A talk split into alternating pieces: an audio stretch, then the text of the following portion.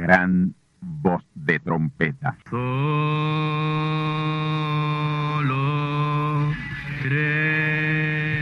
Saludos amigos y hermanos radioyentes. Están ustedes en sintonía con la audición radial Gran Voz de Trompeta, con el mensaje final de Dios al mundo, a la iglesia y a su pueblo escogido.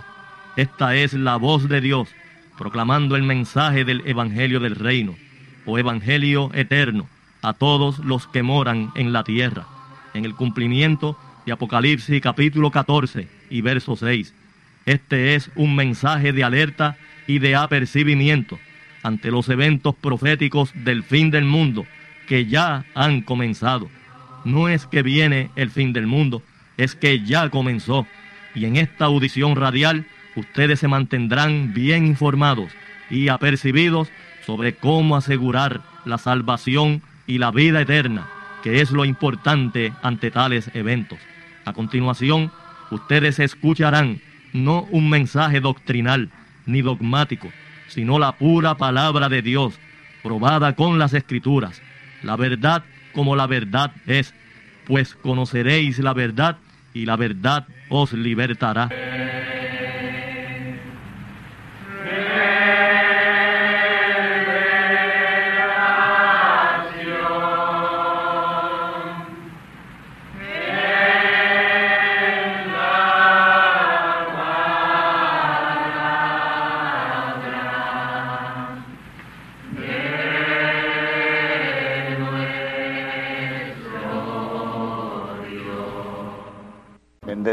Amados. Apocalipsis capítulo 2. Voy a comenzar ya hoy con la primera edad de la iglesia hasta donde llegue. Hasta donde llegue. Apocalipsis capítulo 2, versículos 1 al 8 es lo que toma esa primera edad de la iglesia.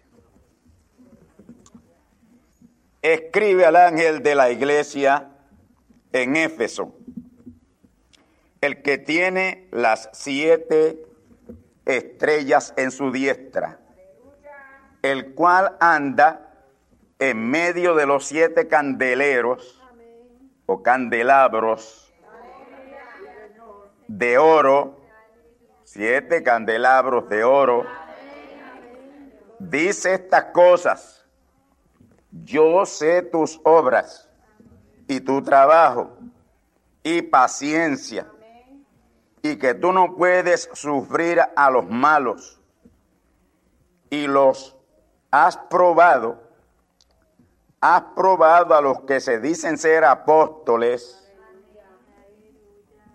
y no lo son y los has hallado mentirosos y has sufrido y has tenido paciencia y has trabajado por mi nombre y no has desfallecido. Pero tengo contra ti que has dejado tu primer amor. Recuerda, por tanto, de dónde has caído y arrepiéntete y haz las primeras obras pues si no, vendré presto a ti y quitaré tu candelero de su lugar, si no te hubieses arrepentido. Mas tienes esto, que aborreces los hechos de los nicolaitas, los cuales yo también aborrezco el que tiene oído, oiga lo que el Espíritu dice a las iglesias. Al que venciere, daré a comer del árbol de la vida, el cual está en medio del paraíso de Dios. Querido Padre, Señor amado, creador de los cielos y la tierra, Dios omnipotente. Aquí estamos, Padre, en esta mañana, cuando vamos a traer tu palabra. Y tu palabra eres tú y tú eres la palabra. Así que Padre, posesiónate de mí en este momento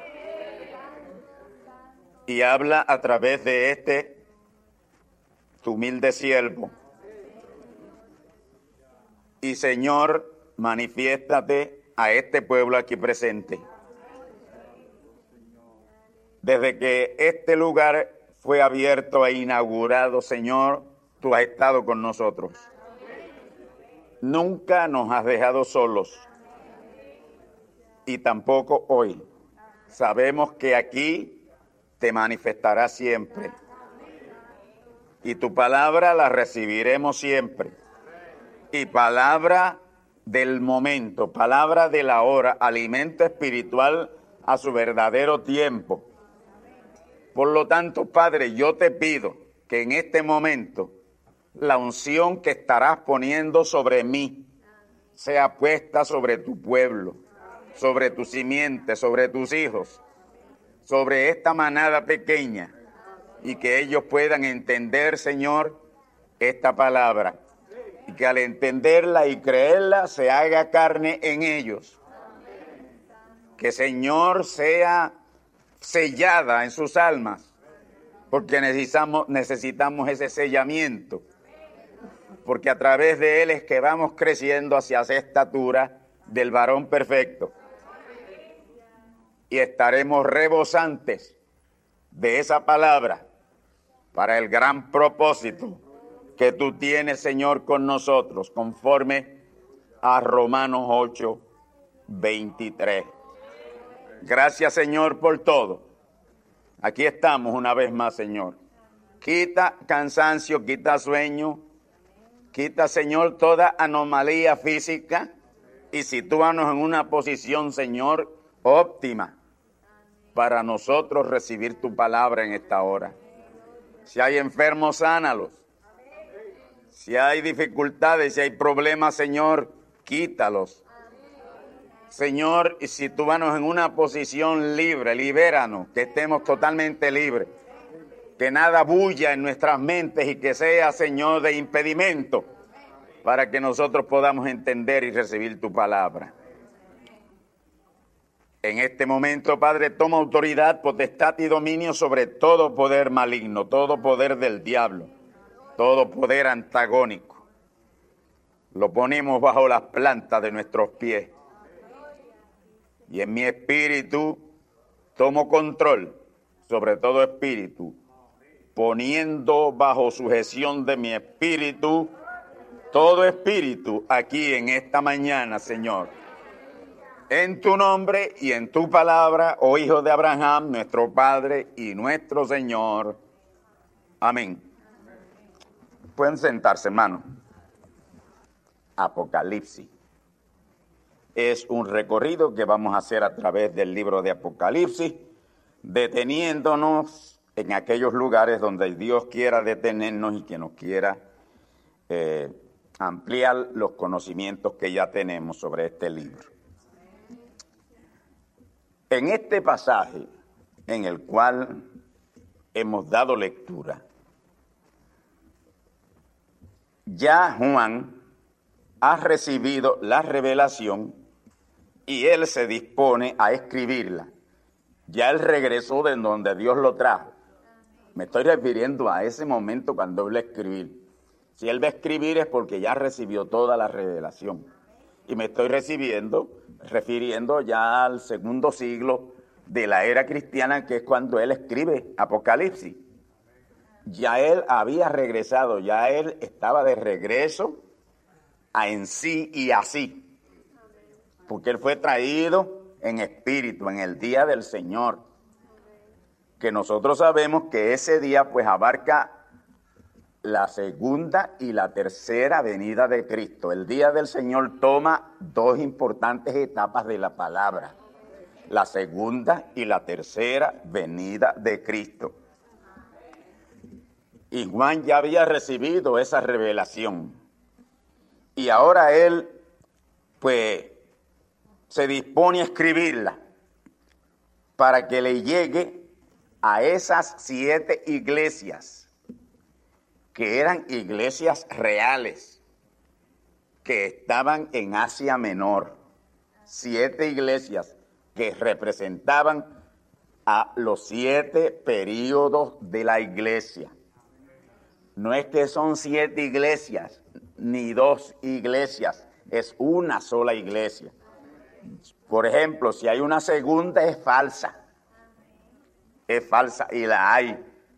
Porque hoy está la verdadera iglesia y la iglesia falsa. Amén. Entonces, mis queridos hermanos, esas eran siete iglesias, siete congregaciones, para ser más exactos, siete congregaciones que habían en ese lugar específico de Asia Menor. Ahí estaban y cada una de ellas representaba cada periodo largo de la iglesia. Representaba, la primera representaba el periodo de Éfeso, amén, que tomaría un lapso de tiempo bien largo en su desarrollo y en la diseminación del mensaje de Dios, el mensaje que trajo el Señor Jesús. Entonces, Pablo le escribe a esas siete congregaciones, esas siete iglesias. Amén. Y cada una de ellas, pues, tiene su pastor, tiene su pastor, tiene su líder. De hecho, el primer pastor de la edad de Éfeso o de la iglesia de Éfeso, iglesia de edad no, iglesia de Éfeso fue el mismo Pablo. Y el segundo fue su hijo Timoteo. Amén. Y él lo dejó allí como obispo encargado de aquella congregación. Y pudiéramos seguir abundando y diciendo tanta cosa de esa primera edad, pero eh, lo que queremos es recorrer y, traer una enseñanza bien eh, importante eh, y omitiremos todas estas recordaciones, historias y cosas, bastante. Sencillamente traeremos lo que tiene que ver y, realmente tienen que ver con tipos, con figuras y sombras en aquel tiempo que se reflejan hoy en nuestros medios. Esas siete iglesias estaban en Asia Menor. Eran siete congregaciones representativas de los siete periodos de tiempo por los que pasaría la iglesia. La iglesia. Amén. Y en este estudio vamos a ver cada periodo su duración y lo que acontece en cada uno de ellos, en su desarrollo. Y veremos lo positivo y también veremos lo negativo que se desarrolló en cada edad de la iglesia que fueron siete edades o siete largos periodos que abarcaron 1910 años. Exactamente 1910 años abarcaron esos siete periodos de la iglesia. La iglesia, no las iglesias, la iglesia. Entonces, esas siete edades de la iglesia están bosquejadamente descritas en los capítulos 2 y 3 de la revelación apocalíptica. Y dije ligeramente bosquejadas, porque si se hubiese ido a escribir lo que pasó en cada edad, hermanos, serían unos volúmenes que no cabrían. No habría biblioteca por grande que fuera que la soportara. Así que, que fue bosqueadamente descritas. En otras palabras, un bosquejo bien sencillo, bien pequeño, es lo que hay de lo que sucede o lo que aconteció en cada una de esas edades de la iglesia. Pero, como dicen por ahí, como la cuchara que menea la olla sabe lo que hay dentro de ella. Amén. Y esta olla fue meneada por dos cucharas bien importantes. No importa cuán pequeño sea el bosquejo, si se trata, si se trata del que originalmente le dio la revelación a Juan, entonces no hay problema con el bosquejo. Por pequeño que sea, será ampliado a la capacidad que sea o tenga que ser ampliado. Bendito el nombre del Señor. Ahora, entiéndase bien que las edades de la iglesia terminaron teniendo una duración de 1910 años. Eso fue lo que duraron las edades de la iglesia. Terminaron, ya no hay edades de iglesia. Por ahí andan luteranos todavía y pentecostales y católicos que te atira y wesleyanos. Amén. Por ahí estaban, están todavía, pero están fuera de carrera. Dios ni siquiera mira hacia ellos, porque eso terminó. Pero ellos no saben que terminó ya Dios de tratar con ellos. Y todavía siguen sosteniendo, tratando de levantar el gallito de Pentecostal. Wesleyano. Eso se acabó, eso murió. Eso es carroña vieja. Eso es un cadáver maroliente. Amén. Aquí es que no apesta. En el único lugar donde no apesta es aquí.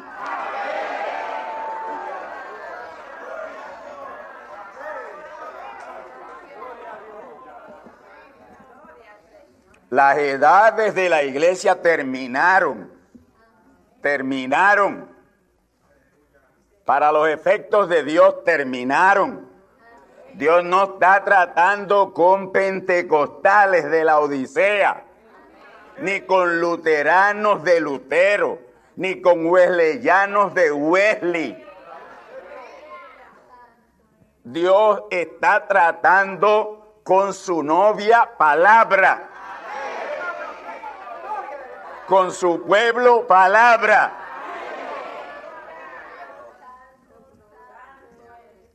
Gloria al nombre del Señor. Las iglesias o las siete edades de la iglesia comenzaron en el año 53 del primer siglo del cristianismo o era cristiana y terminaron en el año 1963 del siglo XX terminaron, terminaron. Aquí tenemos fecha, 1963. Ya para la semana del 17 al 24 de 1963, marzo, semana del 17 al 24 de marzo, ya ahí habían terminado las edades de la iglesia. Dios no podía traer la revelación o subirnos al cielo mientras quedara algo terrenal. Y las edades de la iglesia son terrenales. Amén. Terrenales. Gloria a Dios. Comenzaron en el 53 del primer siglo del cristianismo o era cristiana y terminaron en el año 1963 de este siglo XX. Las siete edades de la iglesia ya terminaron y con ellas también la era cristiana. La era cristiana terminó. no se siguen llamando cristianos, menos yo, yo no me llamo cristiano. Yo no me, ni, ni que me insulten de esa manera. Ahora, yo como seguidor de Cristo la palabra, sí, pero como seguidor de una era que terminó, no. Amén. Eso terminó, esa era cristiana terminó. Y todo lo ritual y ceremonial en ellas establecidas terminaron. Terminaron. Amén. Gloria a Dios. Y este no es mi criterio personal. Esto es lo que Dios nos ha revelado a través de esos dos ángeles mensajeros o profetas mensajeros de Daniel 12:5, esos dos que ve Daniel, uno en una orilla del río y el otro en la otra orilla del río. Amén. Gloria a Dios. Y Daniel los ve cuando termina el esparcimiento del escuadrón del pueblo santo. Y está claro ahí, Daniel 12, capítulo 12 termine el esparcimiento del escuadrón del pueblo santo que es Israel, termina la dispersión del pueblo de Israel, amén, en el 1947, que es cuando las Naciones Unidas determinan que Israel tiene que ser proclamado un Estado libre y soberano y el 14 de mayo de 1948 fue establecida Israel como una nación libre y soberana, formando parte de todas las comunidades libres del mundo. 1948.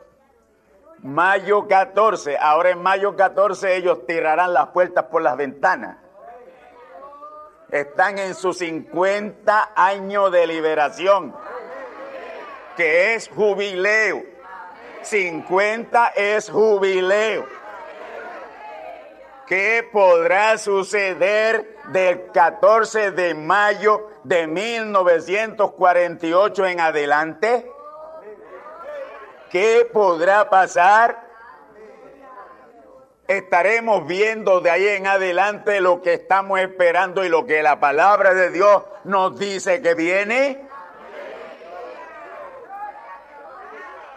Yo no le puedo afirmar esto categóricamente, pero estoy a la expectativa. Y les pido que ustedes estén a la expectativa. Gloria a Dios. Así que ese no es mi criterio, hermano, no es mi criterio personal.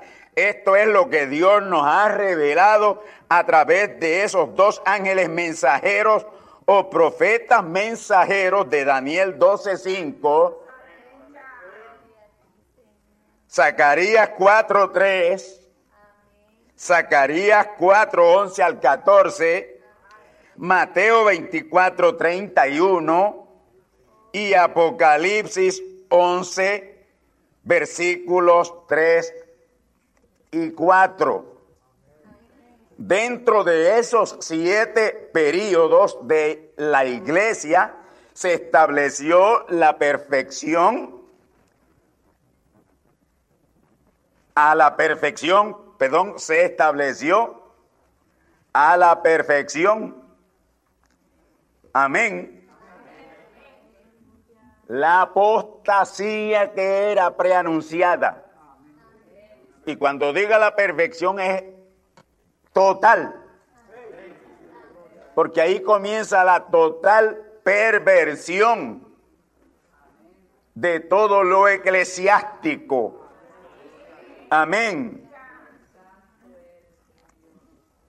Y la séptima edad, que estaba supuesta a ser la edad de la gran restauración, gran restauración, desgraciadamente, es la edad que echó a Cristo fuera de ella.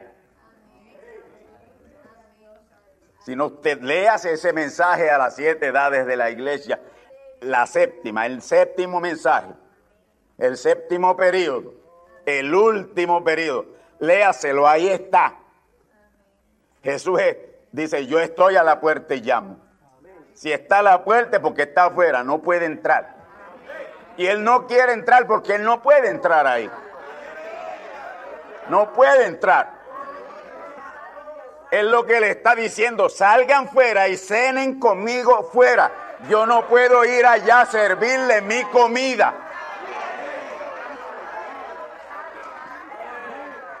Porque yo no puedo tocar trompeta en ciudad amurallada.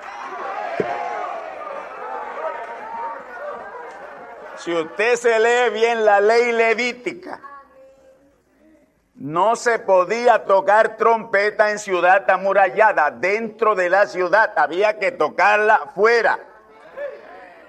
Cada 50 años. Por eso es que me tiene a la expectativa este jubileo 50 de Israel. Amén. Para ello es jubileo literal pero ¿podrá ser para el mundo? ¿Podrá ser para esa multitud que nadie podía contar?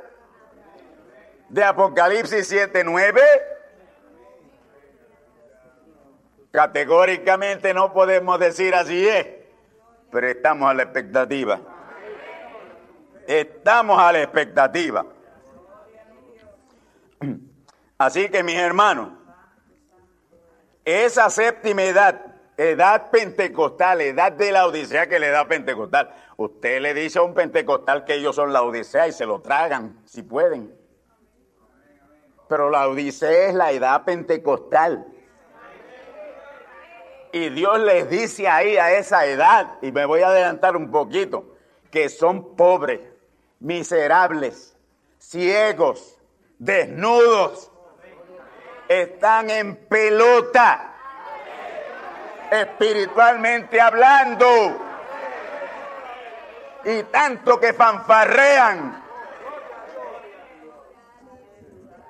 Y cuando oyen a Candelario que le dice estas cosas, ese es el enemigo número uno de nosotros. Yo soy el enemigo, el amigo, el amigo por excelencia de ellos.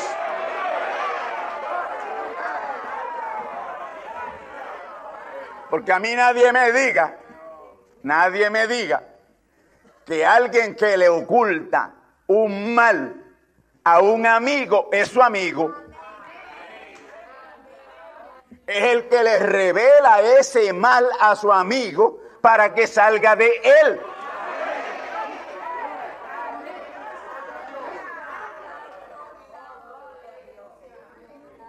Bendito el nombre del Señor.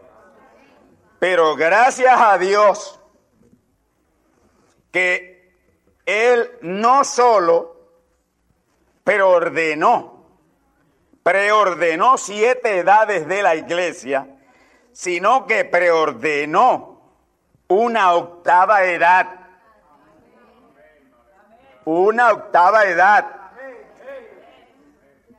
¿Y dónde usted saca eso? Pues ya veremos a ver de dónde lo saco. Él preordenó una octava edad, la edad celestial edad de la palabra. Apocalipsis capítulo 4, versículos 1 y 2. Ahí está.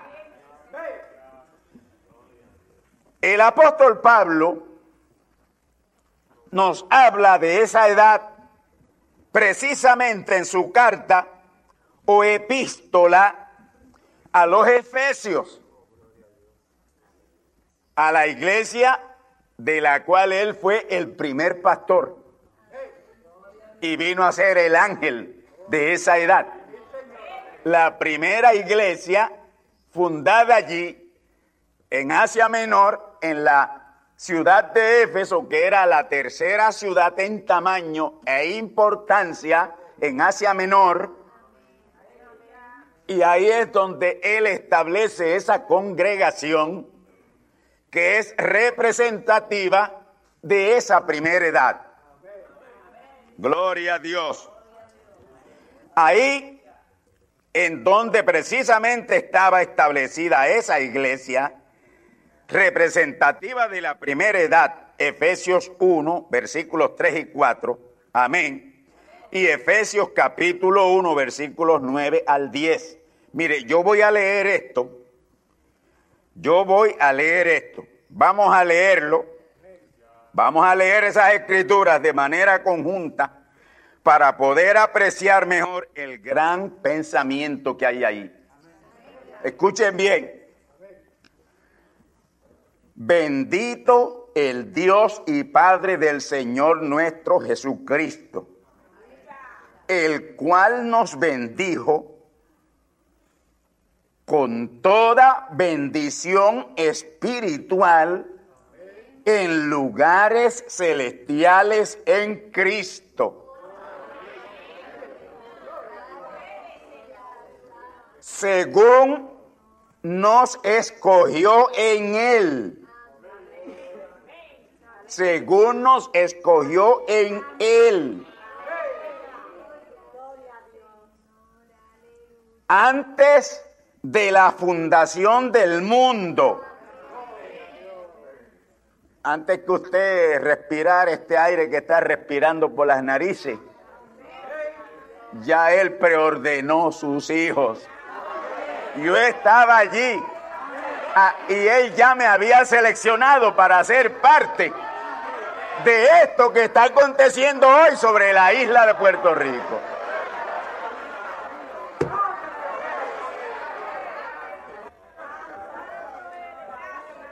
Según nos escogió en Él, en Cristo, y Cristo es Dios, según nos escogió en Dios, antes de la fundación del mundo, para que fuésemos santos. Yo no soy otra cosa que eso. El diablo podrá decir lo que le dé la gana. Y si me ve haciendo algo que no debía hacer, me puede llamar diablo, pero yo no soy diablo, yo soy santo. Aún con todo y eso aún con todo y cualquier error que yo pueda cometer, yo soy santo. Y usted, y usted, y usted, y usted es santo. No se dejen meter los mochos del diablo.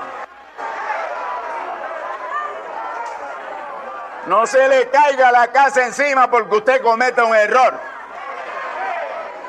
Sencillamente confiésele y dígale al Padre Celestial que lo preordenó para esta hora. No fue mi intención hacerlo, Señor.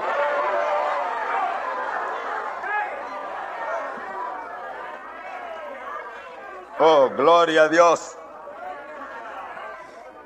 Según nos escogió en Él antes de la fundación del mundo, para que fuésemos santos y sin mancha. Mi nada me mancha ya. ¿Usted sabe por qué nada me mancha ya? Porque mi alma fue manchada con la preciosa sangre en rojo vivo, con la sangre del cordero.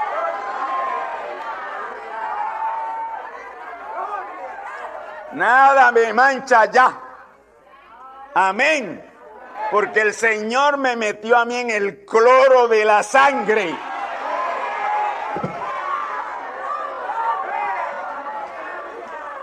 Santos y sin mancha, delante de Él, en amor. Verso 7, en el cual tenemos redención por su sangre, la remisión de pecados por las riquezas de su gracia, que sobreabundó en nosotros. Fíjese qué cosa sobreabundó. Que sobreabundó en nosotros. En toda sabiduría e inteligencia. Inteligencia de Dios, sabiduría de Dios. No sabiduría como los sabios de este mundo, no inteligencia como los inteligentes de este mundo, sino sabiduría e inteligencia de Dios. Verso 9. Descubriéndonos el misterio de su voluntad, según su beneplácito que se había propuesto en sí mismo. Amén. Que Dios mismo se había propuesto en él mismo. ¿Qué garantía? ¿Qué garantía? Amén. Descubriéndonos el misterio de su voluntad. ¿Lo ha conocido usted hoy? ¿Hemos conocido el misterio de su voluntad?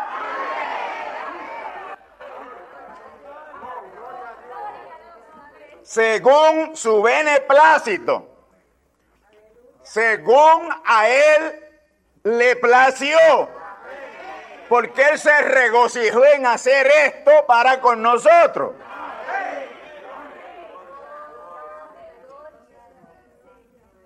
Según su beneplácito que se había propuesto en sí mismo.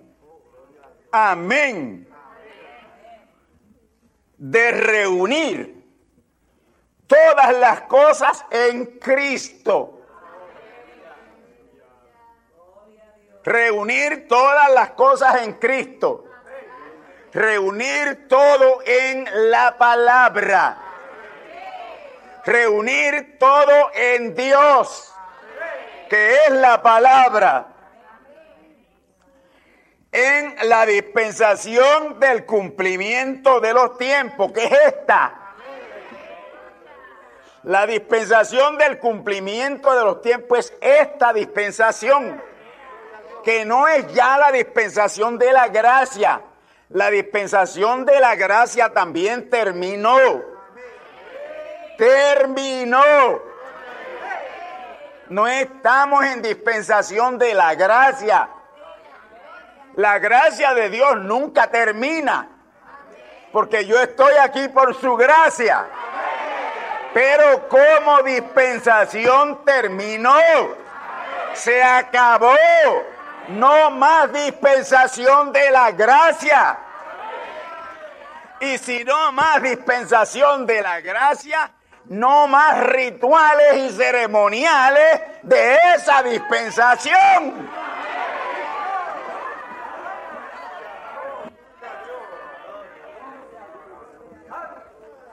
Reunir todas las cosas en Cristo. ¿Cuántas? Todo está reunido hoy en la palabra, hermano. Todo, todo, todo. Todo está reunido en la palabra en esta dispensación del cumplimiento de los tiempos. Así las que están en los cielos, las que son celestiales, como las que están en la tierra, las que son terrenales. Toda bendición celestial y toda bendición terrenal es mía y es suya. ¿Qué más usted está esperando?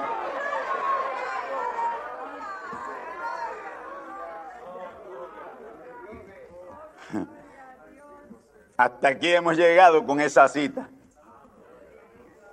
Oh hermanos, Pablo, el primer ángel mensajero de esa primera edad, edad, ya no estoy hablando de congregación, primer ángel mensajero de esa primera edad, quien fue el primer pastor de esa iglesia de Éfeso.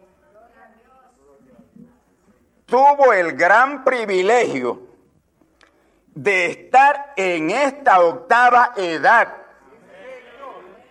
ser traído a esta octava edad. Amén. Nuestra gloriosa edad celestial, en donde ya todo ha sido restaurado en lo espiritual. ¿Por qué cree que, que Pablo salió con tantas cosas profundas que nadie lo pudo entender? Allá. Porque siempre a uno, siempre a uno se le zafa. Y a Pablo se le zafaron muchas cosas que Dios le permitió que se le zafaran, aun cuando él sabía que nadie se las iba a entender.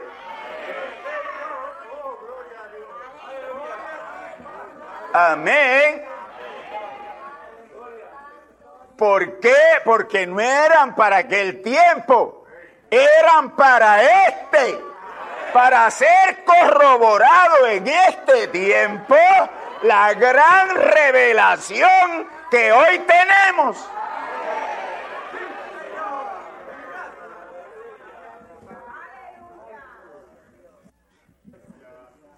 Oh, gloria a Dios tuvo el gran privilegio de estar en esta octava edad. Pablo estuvo aquí.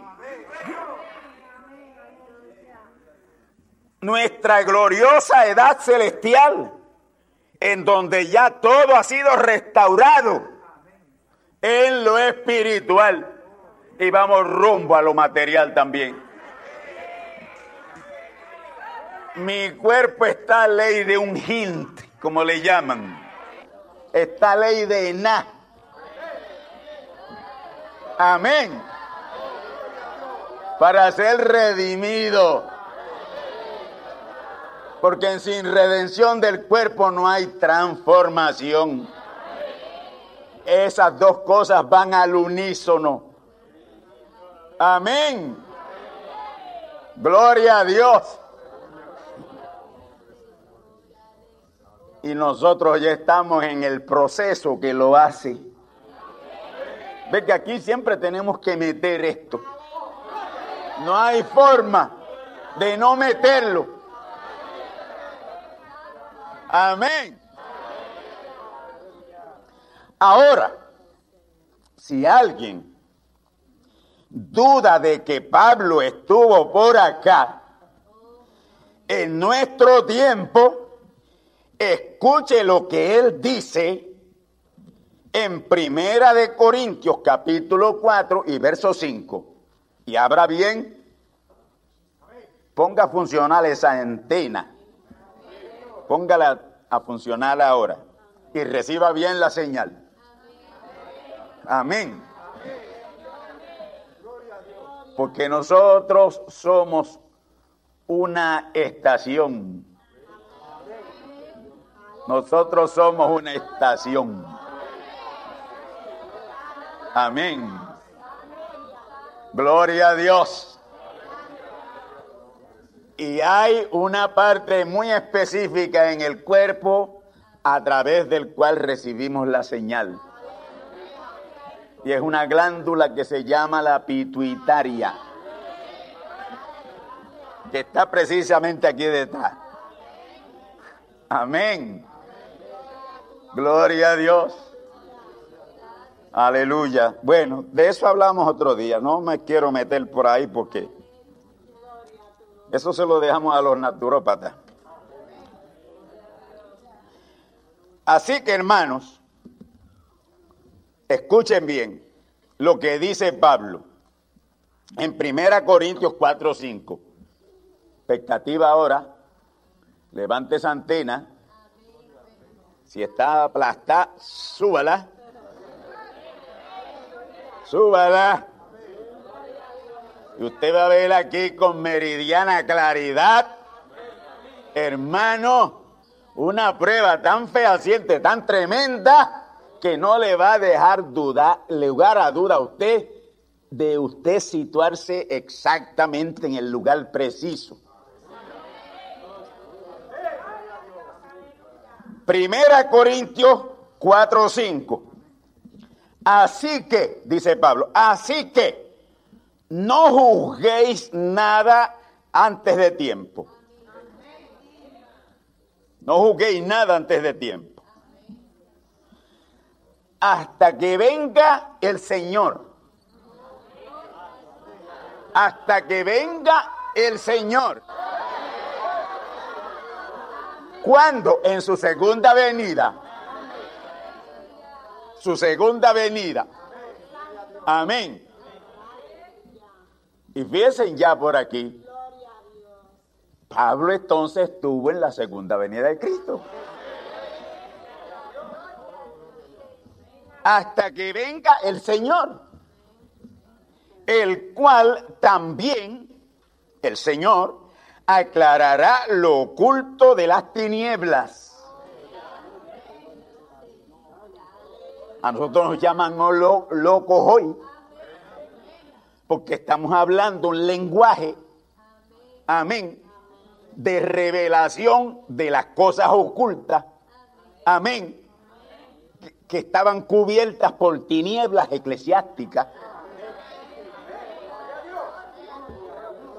Amén. Y éramos unos ignorantes dentro de esos sistemas. Amén. El cual también aclarará lo oculto de las tinieblas. ¿Qué tinieblas? Tinieblas eclesiásticas, tinieblas denominacionales. ¿Qué es lo que hay hoy? Lo oculto de las tinieblas y manifestará los intentos de los corazones. Y entonces cada uno tendrá de Dios la alabanza. La próxima semana escucharán ustedes la segunda parte. No dejen de escucharla.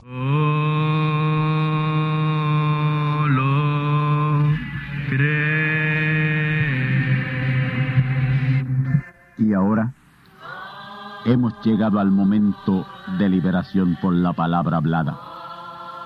No por oración. No oramos por enfermos. Hablamos la palabra. Jesús nunca oró por un enfermo. Él dijo la palabra. Él habló la palabra. Y la palabra fue enviada. Y curó los enfermos. Resucitó los muertos limpió los leprosos, abrió ojos a ciegos, oídos a sordos, desató lenguas a mudos. Y la buena noticia hoy es que Él es el mismo, antier, ayer y hoy. Lo que Él hizo antier y ayer por otros, lo puede hacer hoy por ti. Tened la fe de Dios.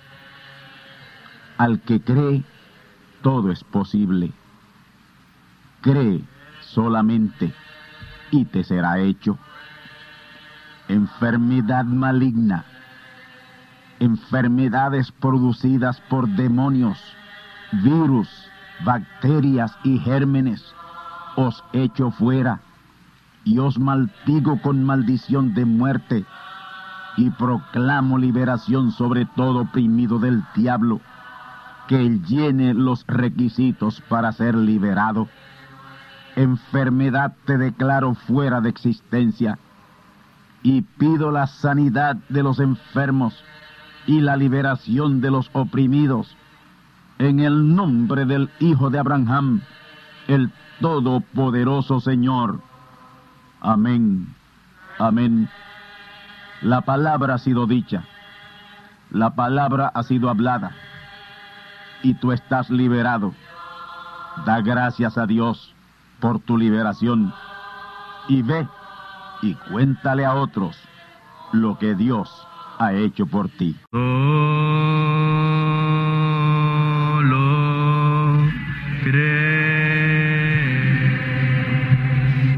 Amigos y hermanos radioyentes, han escuchado ustedes la audición radial Gran Voz de Trompeta, y nuestra dirección postal es Gran Voz de Trompeta, apartado 1630, Canóbanas, Puerto Rico, 00729. Una vez más, Gran Voz de Trompeta, apartado 1630, 1630, Canóbanas, Puerto Rico, 00729. Les invitamos muy cordialmente para que escuchen estas conferencias proféticas y sean apercibidos ante los eventos del fin del mundo que ya comenzó. Les deseamos pues ricas bendiciones en Cristo el Señor. Amén.